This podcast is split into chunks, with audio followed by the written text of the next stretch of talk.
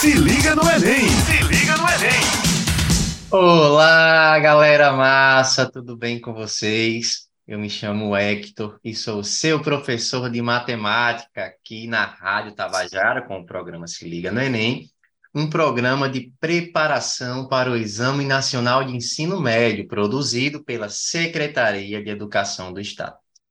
Este é um programa que vai ao ar de terça a sexta-feira, a partir das 18 horas. Então, fiquem ligados e vamos dar início a mais um podcast.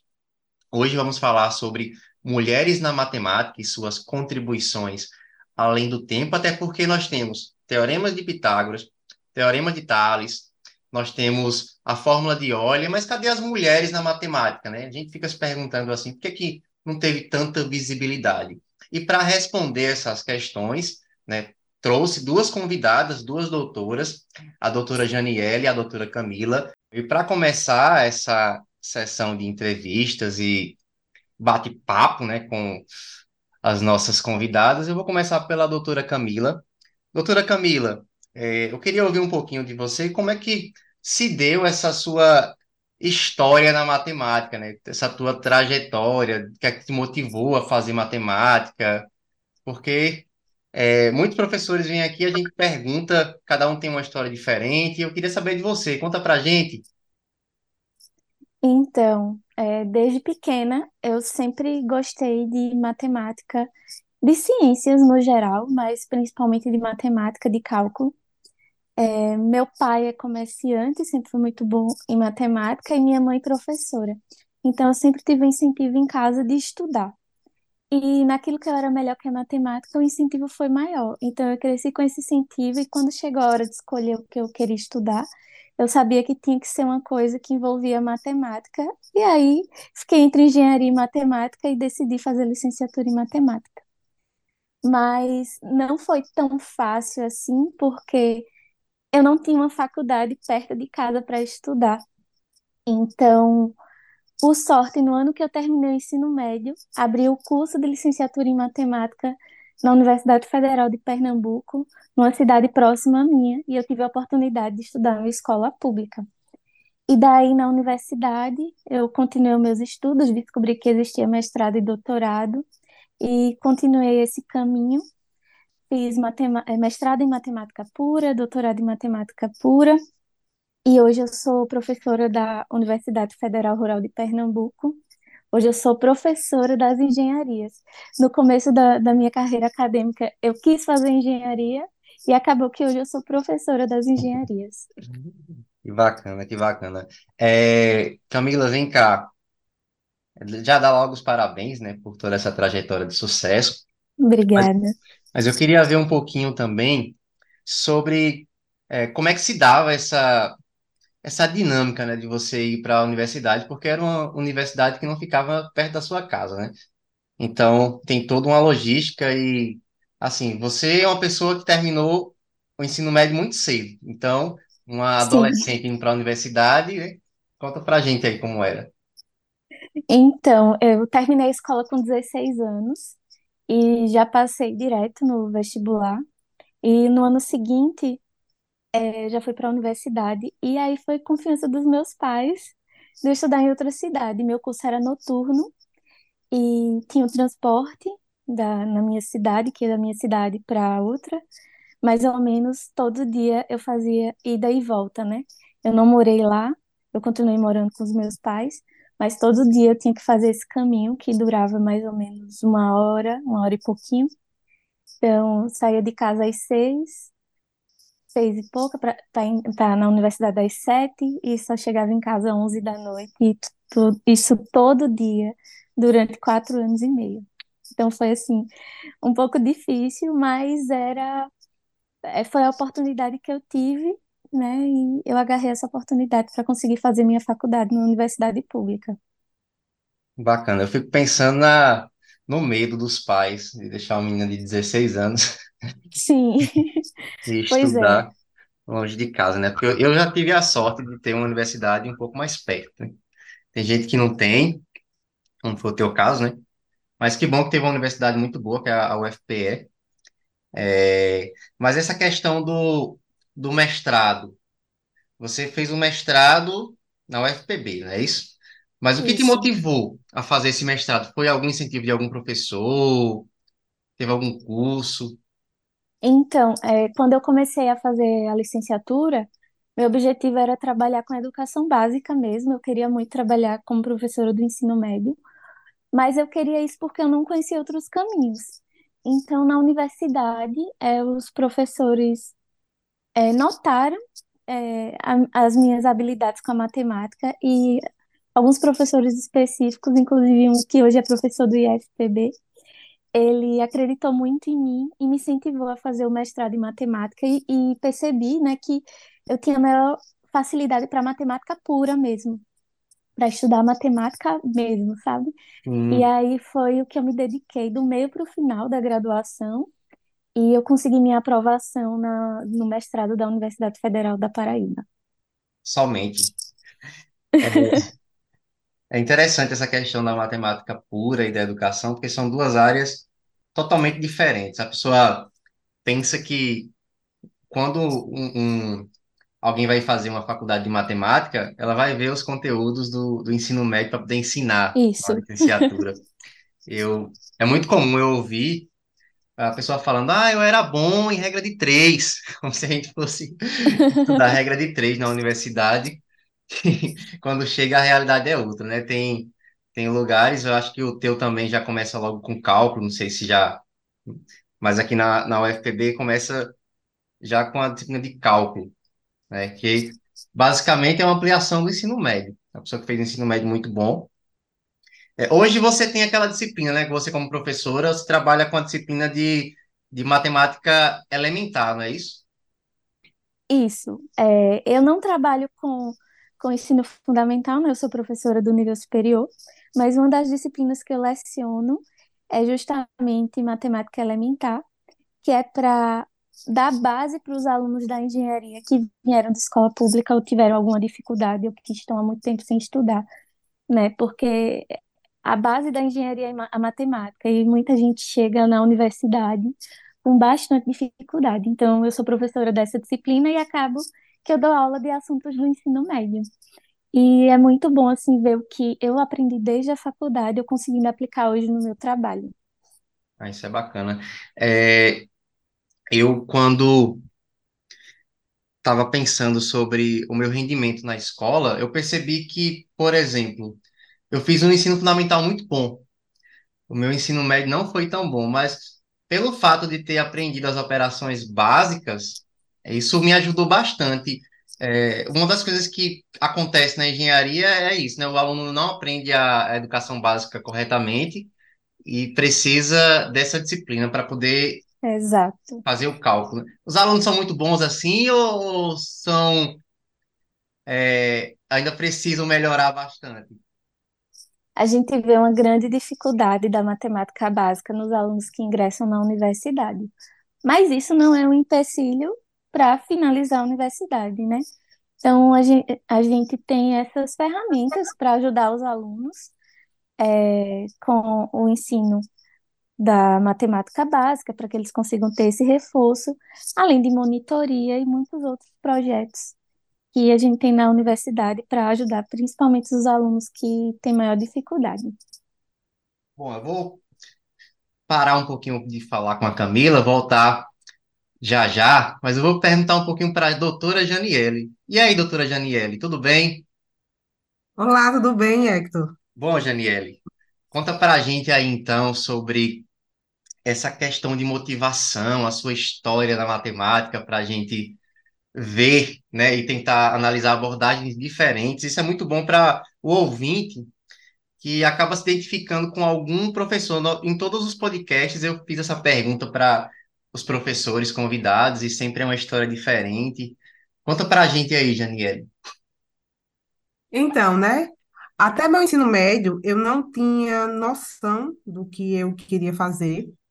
É, Eu acho que é porque também a minha realidade não permitia que eu pensasse em graduação ou em algum curso que eu queria assim fazer. Então, eu acho que o que me motivou a fazer matemática foi a minha facilidade e o meu gosto com cálculo no ensino fundamental. No ensino fundamental, eu tinha muita facilidade com matemática, era a minha disciplina favorita. É, então, quando eu cheguei no ensino médio, é, eu e a minha uma amiga, né, falou: Ó, vamos nos inscrever no vestibular. Aí, quando eu fui me inscrever no vestibular, foi aí que eu me deparei com as opções de curso que eu poderia fazer e, e o que, que eu tinha que escolher, né? Poderia escolher dois cursos. Aí, na minha mente, o que eu pensei na época, né? Eu não tinha noção, assim, certeza do que eu queria fazer, se eu queria ser professora, engenheira, enfim. Aí eu pensei assim, eu gosto muito de cálculo, então vou escolher uma área que tenha a ver com cálculo. Aí eu fiquei em dúvida entre física, administração e matemática. Isso porque eram os cursos da UFAL Arapiraca, que é a minha cidade, né? Então, os cursos que eu analisei na época que eu poderia fazer e que tinha cálculo. Também tinha ciência da computação e outros, outros cursos, mas na época eu pensei nesses três. Dos três, eu escolhi matemática, já que era a disciplina que eu mais gostava, né? Então, eu escolhi, assim, o curso de matemática pela minha afinidade com cálculo. E não em si porque eu queria me tornar professora de matemática, eu sempre tive um sonho em ser professora de matemática. Hoje em dia, eu sou muito realizada com a profissão. Mas o que me levou, na verdade, a me tornar professora de matemática foi a, a facilidade e o gosto com cálculo do meu ensino fundamental. Porque como você falou, é, é, é, como você falou, Hector, o meu ensino fundamental também foi um ensino fundamental muito bom. Eu gostava muito de estudar, então eu aprendi bem as quatro operações, aprendi a trabalhar com equações, não é? Com a álgebra básica, a aritmética básica.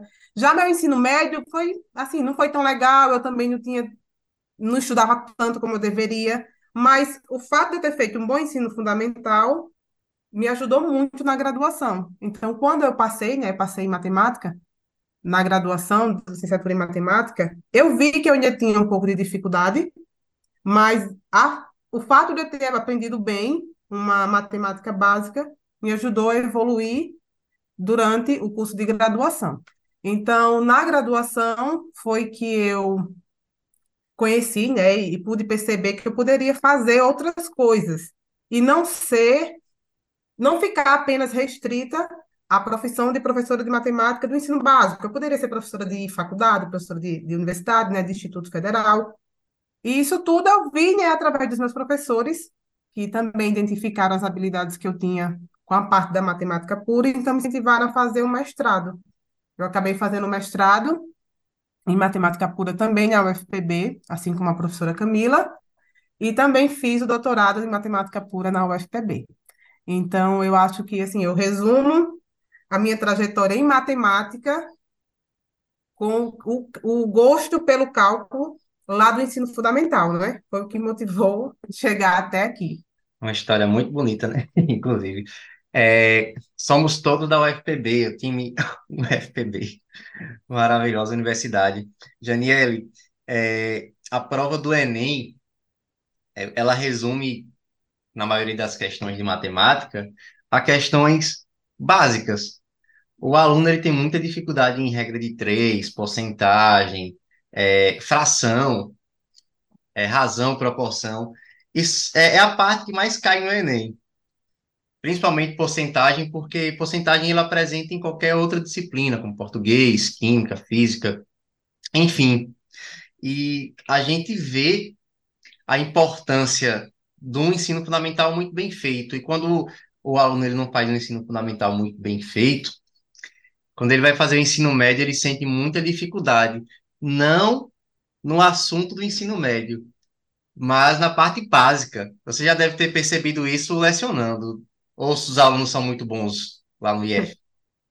Exatamente. É, eu acho que eu não comentei, né, mas eu sou professora do Instituto Federal de Alagoas, lá do Campus Penedo, e eu sou professora do ensino integrado, né, médio integrado, e também do curso de superior, do superior lá, que é um curso em Química Industrial. Então, atualmente, eu estou com dois, duas turmas, vamos dizer assim, turma de primeiro ano do ensino médio e estou com a turma do primeiro período de Química Industrial. Estou com duas realidades distintas, mas percebendo o mesmo problema, que é o quê? A dificuldade em matemática básica. Então, atualmente, eu estou ensinando para os meninos função, função, né? Comecei o conteúdo de função. Aí, eles entendem bem o que é função, mas quando a gente pede, por exemplo, calcule o valor da função para um certo número, que é substituir lá o, o X, né, que eles tanto têm medo, por um pelo número, e fazer a conta. E às vezes a conta é uma potência, somando, né, com outro número, e eles têm dificuldade nisso. Então, eles têm muita dificuldade na parte da matemática básica.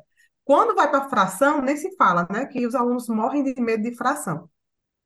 E no ensino superior, na graduação, também não é diferente.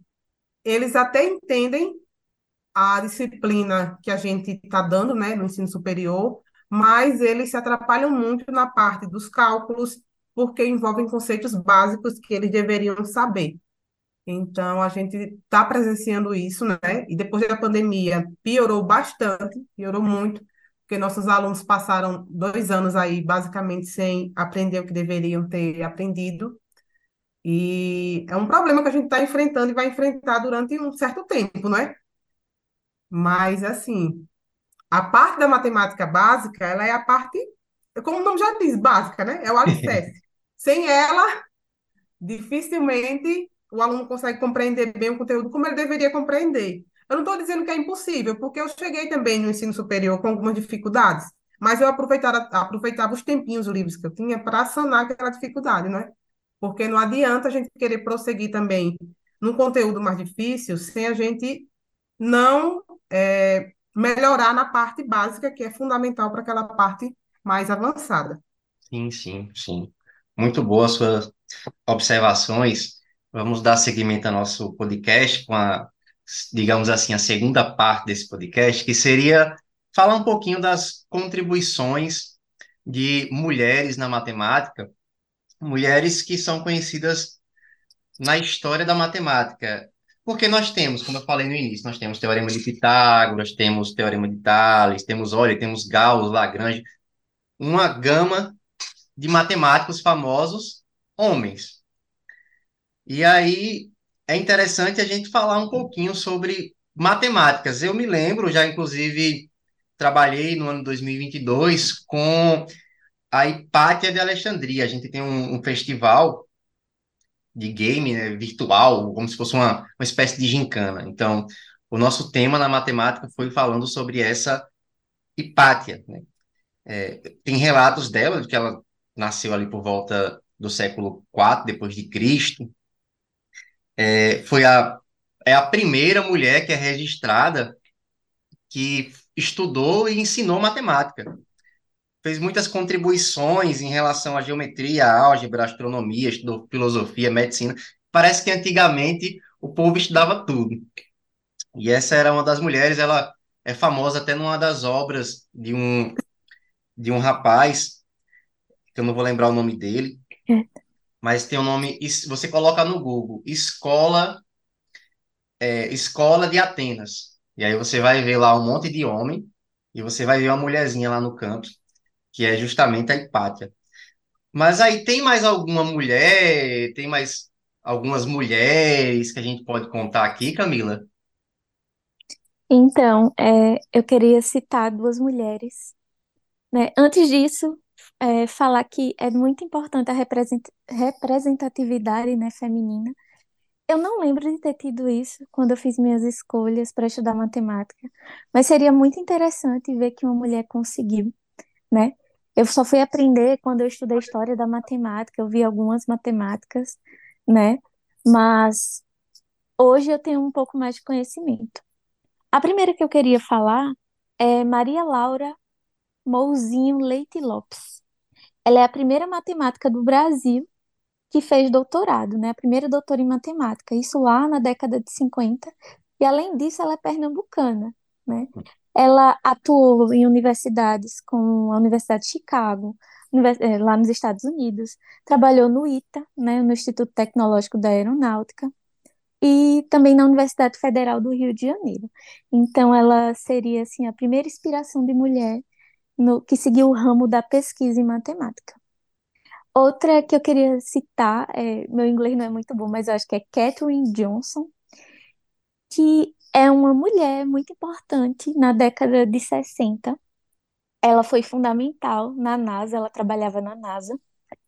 Pois é, naquela época já tinha mulher trabalhando na NASA, mas devido a ela, é, a corrida espacial conseguiu avançar lá nos Estados Unidos. As mulheres naquele tempo trabalhavam na NASA, mas era separada dos homens, em outro prédio, e elas eram utilizadas como calculadoras humanas. Não existia computador para fazer o cálculo, né? Computador como a gente conhece hoje. Então, as mulheres eram as calculadoras, né? Então, elas trabalhavam reunidas numa sala fazendo um monte de conta na mão, né?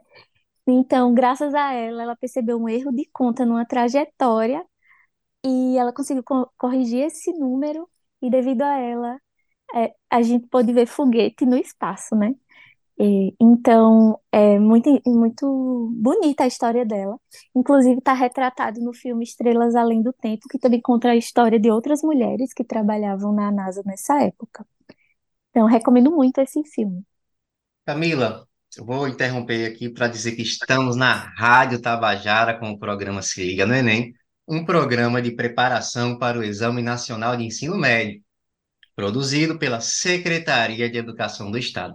Vou aproveitar esse momento para mandar um abraço para meu coordenador Aniel, minha coordenadora Isa, que fazem esse programa acontecer.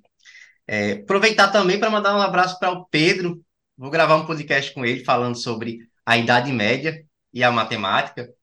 Inclusive, gravamos o ano passado um podcast falando sobre matemática e África, junto com o professor Tiago. Pedro é um historiador muito bom, né, Janiele? Exatamente. É, aproveitar também e mandar um abraço para muitas mulheres na matemática atuais que são pesquisadoras. Nós temos a Linda Inês, que chamamos de Linda, temos a, a minha co-orientadora, a Elisângela, temos a Lisiane, professora da rede, né? Professora doutora da rede. Atualmente ela se encontra no IEP. Temos a Joyce, a Marta, a Osana. Temos muito mais. né? Temos a Silvia, né, Camila? Temos mais. Podem ir citando aí mais mulheres. Não são tantas como eu queria. né? Por exemplo, no meu departamento de 11, mulher, 11 professores, somos três mulheres. Mas queria, se você me der a oportunidade, mandar um abraço para a Tereza e para a Silvia que trabalham comigo. E aí, Janiele, tem alguém para aproveitar esse momento para mandar um abraço também?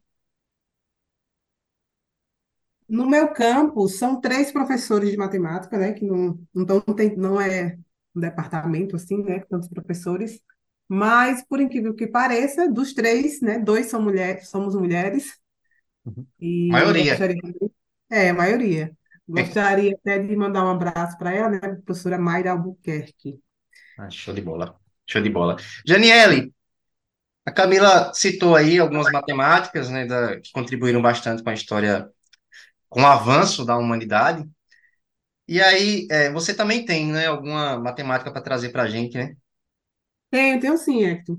Inclusive, né, vocês já falaram de algumas que eu ia falar, né? A Hipátia, que é uma das que tem os primeiros registros. É, mas tem outra também, uma matemática inglesa, o nome dela é Ada, Ada Lovelace, acho que é assim, não sei bem, mas ela já faleceu, né? E ela foi uma matemática que criou o primeiro algoritmo para computadores da história. Aí tá. Então, a gente vê esse avanço que teve com a tecnologia, né, de computação e, e tudo mais, e às vezes os nossos, até os nossos alunos, né, não têm conhecimento e não têm noção da aplicabilidade que a matemática tem, né?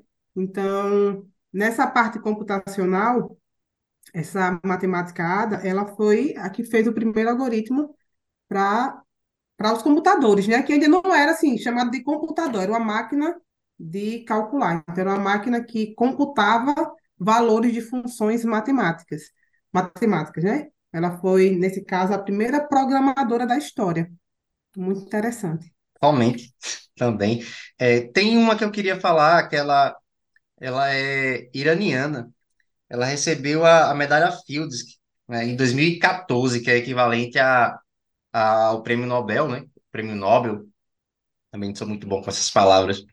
Também foi, foi a primeira mulher entre várias que tem por vir. 2014 não é tão longe assim, mas é um avanço, né? É, exatamente, a gente não pode esquecer, né, de falar. Eu, eu- essa iraniana, ela foi a primeira matemática a ganhar a medalha Fields, que é considerada o prêmio de excelência na matemática, não é? E depois dela, ano passado a gente teve outra, outra matemática que também ganhou a medalha Fields, que o nome dela é Marina Marina Viasovska, acho que é assim o nome dela. Então foi outra matemática. A gente já tem temos duas mulheres, né, ganhadoras da, da medalha Fields, que é o prêmio de o melhor prêmio, vamos dizer assim, na A área da melhor é a matemática. maior honraria, né? Já estamos tendo esse destaque, né? Aos pouquinhos, mas estamos tendo esse destaque. Eu vou voltar para Camila, mas antes de voltar para Camila, uma sugestão, tem um livro da SBN que é falando sobre Hipátia e mais outras matemáticas. Você tem lá uma, uma gama de matemáticas que contribuíram na história da humanidade, além dessas que a gente está comentando aqui. Mas Camila, vê só, é, você falou sobre a importância da representatividade, isso é muito bacana. Mas como é que a gente poderia incentivar mais mulheres a se interessar pela matemática? Tem alguma, alguma coisa em mente assim que a gente poderia melhorar ainda? Então, há pouco tempo, eh, começaram a surgir eventos na área acadêmica voltada para mulheres na matemática, para a gente começar essa conscientização, né? Eh, esse incentivo vindo desde as pesquisadoras até chegar nas mulheres, nas meninas que estão na escola. Então, nesses eventos já vem sendo discutido medidas que dê mais apoio às mulheres, às meninas, a seguir a carreira de matemática e ciência no geral. É, por exemplo, esse ano já teve o, o workshop de mulheres na matemática, onde deu oportunidade para as mulheres falarem dos seus avanços na pesquisa. É, uma mudança muito importante que aconteceu, um avanço para as mulheres, é que acaba que as mulheres que têm filhos, durante a licença maternidade, elas têm um período ali onde fica, digamos que, um buraco na, no- na sua trajetória acadêmica de pesquisa, né? Então, em 2000 e 2021, é, a CAPES é, colocou um espaço para a gente colocar que estava de licença maternidade no nosso currículo. Isso é um avanço, porque a gente ficava em desvantagem em relação aos homens quando era comparado o currículo de um homem com o de uma mulher. Porque o do homem não tinha nenhuma lacuna e a da mulher tinha alguma lacuna. Então agora a gente tem a oportunidade, a oportunidade de botar que estava de licença maternidade, né? Isso é um avanço.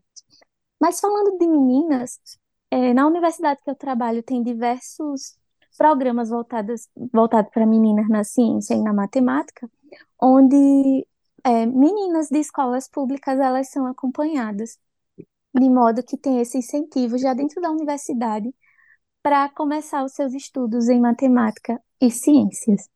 Então é um, é um projeto muito importante que começou lá na, na Universidade Na Sede, que fica em Recife, e hoje a gente começou com esse projeto de extensão que vai começar no meu campus, que não é em Recife, é em outra cidade, e a gente vai conseguir é, abordar a matemática com meninas das escolas públicas lá da cidade do Cabo de Santo Agostinho, que antes não eram alcançadas. Muito, muito bom a tua fala. É, eu vou passar um pouquinho agora para a Janiele, e aí eu também tenho uma pergunta para a doutora Janiele. Como é que ela identifica, como é que ela vê o papel das mulheres na matemática hoje em dia? Se tem alguma se elas enfrentam muitas barreiras. A Camila acabou falando de uma delas, que é a questão da maternidade, né, da licença maternidade, que passa um tempo sem pesquisar. E eu queria ouvir o comentário da nossa doutora Janiele. Vejo o papel das mulheres hoje em dia na matemática como um papel muito importante. É, a gente percebe que está acontecendo um avanço muito grande em programas educacionais, não é, que fazem com que meninas e mulheres apareçam mais ainda nesse ramo da matemática e se destaquem, mas ainda há uma certa barreira. A gente percebe que ainda tem uma barreira e um, um muro, vamos dizer assim, a ser quebrado, né, entre matemática e mulheres. A Camila citou a questão da licença maternidade e eu, no meu doutorado, né, enquanto aluna de doutorado, eu, eu assim, na- durante toda a minha trajetória de matemática, eu não tinha presenciado preconceitos voltados ao fato de, de mulher na matemática. Mas no meu doutorado, quando eu fui, quando eu fui escolher o meu orientador, não é? Falar com uma, uma possível pessoa para ser meu orientador, um, um, um homem, né? Um orientador, que, é, que ia ser, mas não, é, não foi meu orientador, ele falou que uma das condições para me orientar era eu não engravidar. Então foi aí que eu percebi, foi aí que eu senti, na verdade, né, um preconceito voltado realmente para a mulher na matemática, porque ninguém vai chegar para um homem e dizer, ó, se você engravidar sua mulher, eu não vou querer que você, eu não vou querer orientar você. Então foi naquele momento que eu percebi que existia, né, ainda essa barreira grande entre mulheres na matemática. Por mais que a gente esteja avançando muito, por mais que hoje em dia já tenha muitos programas voltados ao incentivo de meninas e mulheres na matemática, ainda tem essa barreira, que não é tão grande, né, comparada a anos atrás, devido a todo o contexto cultural, ao fato de mulheres não poder estudar e tudo mais. Mas hoje em dia ainda existe, né? A gente está quebrando aos pouquinhos, e eu sinto que o avanço está avançando e vai avançar ainda mais, mas ainda tem barreiras que fazem com que algumas mulheres se desmotivem a seguir na carreira acadêmica em matemática. É, muito, muito forte a sua fala. Deixa eu dar seguimento aqui. Ouvinte, prepara o coração. É isso mesmo. Vamos é, pegar um pouquinho da, da tua citação, né? É, eu tinha falado inicialmente sobre a Hipátia. Inclusive, ela foi assassinada justamente quando tinha essa crescente, essa crescente do cristianismo. Teve uma época que, inclusive, vamos falar bastante é, sobre a Idade Média junto com Pedro. Teve uma época que a matemática parou de avançar e essa Hipátia ela foi morta justamente nessa época onde a, a, o cristianismo cresceu tanto que o pessoal não queria acreditar muito na discordava de quem acreditava na razão. Então vamos lá. Chegando aos momentos finais do nosso podcast, podcast muito bacana. Estou muito realizado de estar aqui no meio dessas doutoras, muito boas. Inclusive, uma observação para fazer o doutorado, para quem vai fazer um doutorado em matemática pura, como vocês fizeram, precisa fazer uma tese. E para fazer uma tese é algo muito novo que você, algo novo que você tem que criar. A matemática, a gente tem registro de matemática, inclusive no próprio podcast que eu gravei com o Pedro, de mais de 21, 20 mil anos atrás, o pessoal já usava matemática para calcular ciclos lunares, menstruação, coisas do tipo. E toda essa teoria que a gente tem na educação básica, ela remonta de mais de dois mil anos.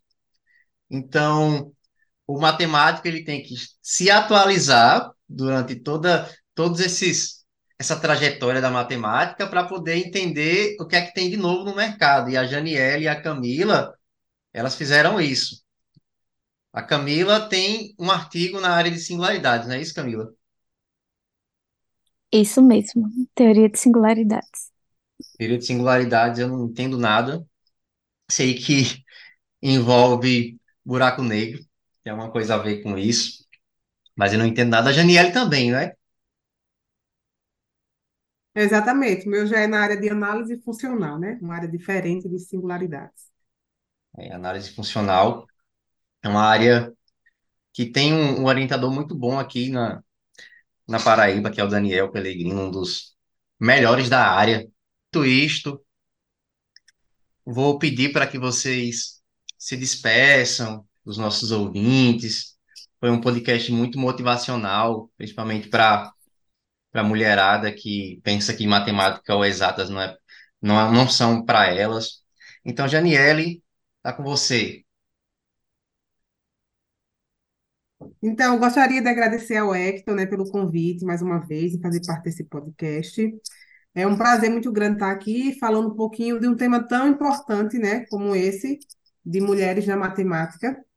E o que eu queria, assim, deixar para, para todos, né, não só para as meninas, é que vocês persistam e não desistam, né? Porque a matemática, ela pode parecer um pouco, ela pode ser um pouco desafiadora. Mas o importante é não desistir diante das dificuldades que vão surgindo. é, a prática constante na matemática, né, a resolução de problemas, eles, ao longo do tempo, levam a adquirir habilidades para se tornarem bons numa área que geralmente o pessoal tende a achar mais complicada, né, como é a matemática. Então, assim, principalmente para os meninos que vão prestar o Enem, é, vocês não podem desistir diante das dificuldades, não é? Se tem dificuldade em matemática, tenta fazer as coisas com calma, vão persistindo, vão estudando com, com cuidado, resolvendo exercícios, vendo que estão, revisando o que estão errando e corrigindo o que estão errando, né? Foca na matemática básica para avançar em conteúdos mais complicados. E isso faz vocês irem adquirindo é, habilidades na área de, da matemática. Camila? Eu queria agradecer mais uma vez pelo convite, né?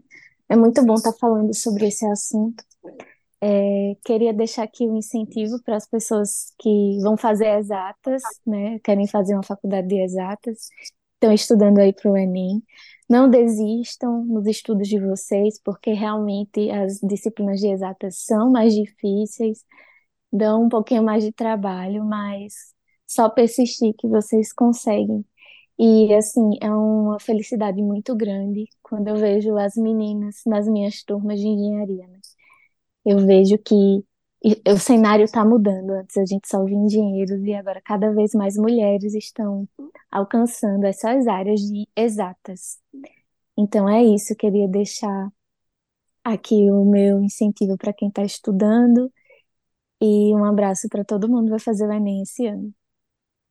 Então, esse foi o programa Se Liga no Enem, um programa de preparação para o Exame Nacional de Ensino Médio, produzido pela Secretaria de Educação do Estado. Vou lembrar a você que este é um programa que vai ao ar de terça a sexta-feira, a partir das 18 horas. Então, fiquem ligados e até uma próxima. Valeu, galera! Se liga no Enem! Se liga no Enem!